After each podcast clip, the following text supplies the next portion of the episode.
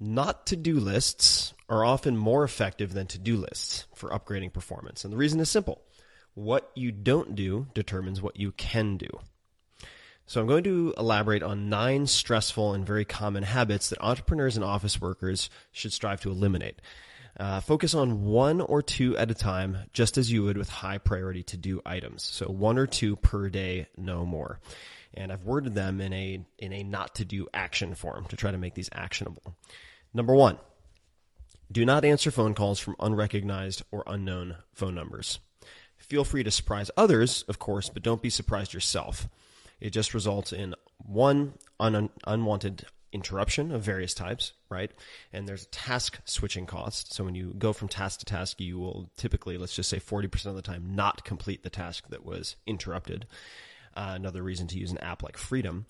Uh, and secondly, you'll end up in a poor negotiating position. You don't want to be surprised. So let unknown phone numbers go to voicemail and consider using something like Google Voice, uh, where you can listen in on the voicemail, or something like Simulscribe that will allow you to receive voicemails as email. Number two, do not email first thing in the morning or last thing at night. The former scrambles your priorities and all your plans for the day, and the latter just gives you insomnia. Email can wait until 10 a.m. or after you've completed at least one of your critical to do items. All right. And read more, of course, uh, uh, of what I've written about working first thing in the morning offline. And you can find plenty of that stuff on the blog at 4hourblog.com. Number three, do not agree to meetings or calls with no clear agenda or end time. Phrased another way, you always need a clear agenda beforehand and a stated end time for meetings or calls. All right.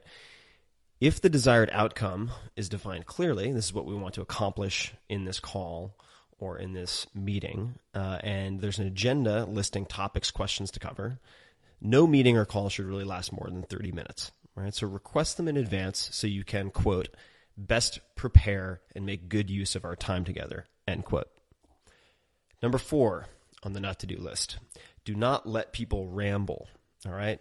Small talk takes up big time. So forget, how's it going when someone calls you? Stick with what's up, or I'm right in the middle of something, but what's going on? A big part of getting things done is getting to the point. All right. So you don't have to be rude about this, but uh, remember remember what I mentioned about task switching and the cost of interruption. It's not a question of if you have the time to say engage in five minutes of chit chat. It's whether you can afford the interruption or not. And I guarantee you, 99 times out of 100, you cannot afford the interruption. So go from, hey, how's it going? How's your weekend? to what's up? Or I'm in the middle of something. What's going on? Number five, do not check email constantly. Batch checking email and check at set times only. Right. So, of course, I'm somewhat known for the policy of checking email twice per day, something I recommend. Uh, I belabor this point enough elsewhere, so I'm not going to elaborate too deeply. But needless to say, get off the cocaine pellet dispenser and focus on execution of your top to dos instead of responding to manufactured emergencies. All right. So hitting refresh or inbox repeatedly in Outlook, Gmail is not a constructive way to spend your time. Email is everyone else's agenda for your time, as I've said before. So set up a strategic, strategic autoresponder and check email two or three times daily. You can also use tools such as Boomerang to schedule follow-ups if you don't respond if you don't hear back from someone or to send email at a later point in time so that you're not refilling your inbox as quickly as you clear it all right so do not check email constantly check it at set times. Batch, just like you wouldn't do your laundry when you have two pairs of dirty socks. You wait for a critical mass and then you process.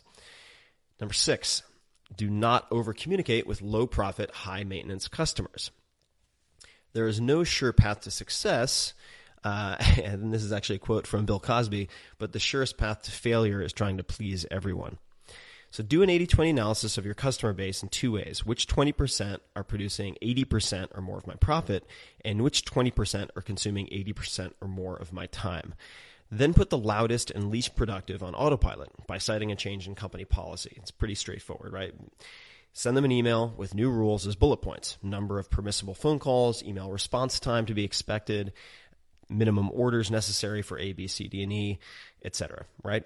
Offer to point them to another provider supplier if they can't conform to the new policies. You sometimes you really have to fire your customers to create the business and the life that you want. Number seven, uh, do not work more to fix overwhelm. Prioritize.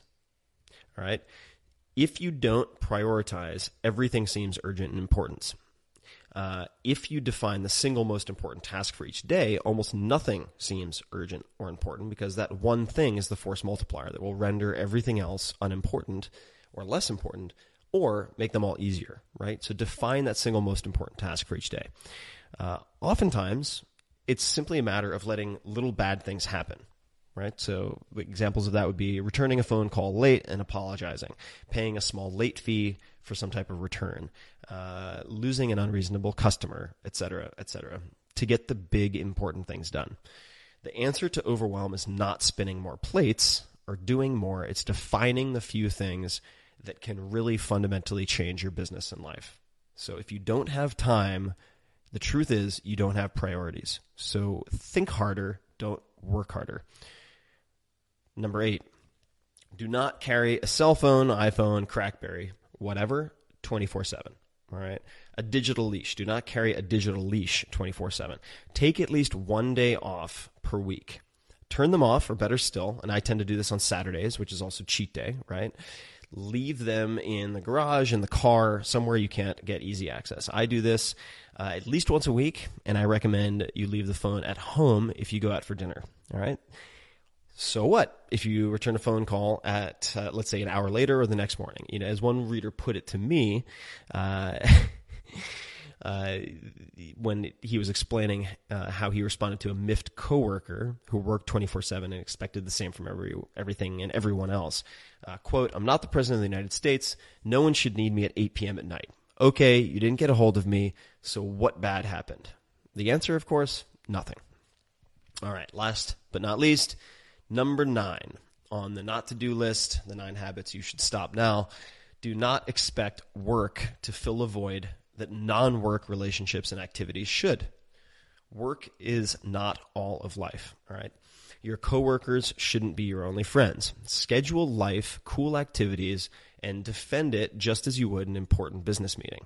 Never tell yourself, quote, I'll just get it done this weekend, end quote. That's how you end up screwed where you have neither productivity nor relaxation. So review Parkinson's law in the 4-hour work week. Force yourself to cram within tight hours so your per hour productivity doesn't fall through the floor. Focus, get the critical few done and get out. Emailing all weekend is no way to spend the little time you have on this planet. And those are the 9. So to reiterate and summarize this, it's very hip to focus on getting things done. There are a million new tools and tricks every day, every week on a million different websites.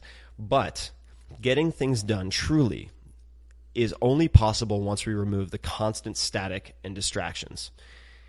If you have trouble deciding what to do, as many people do, including me, just focus on not doing. Focus on the not to do list.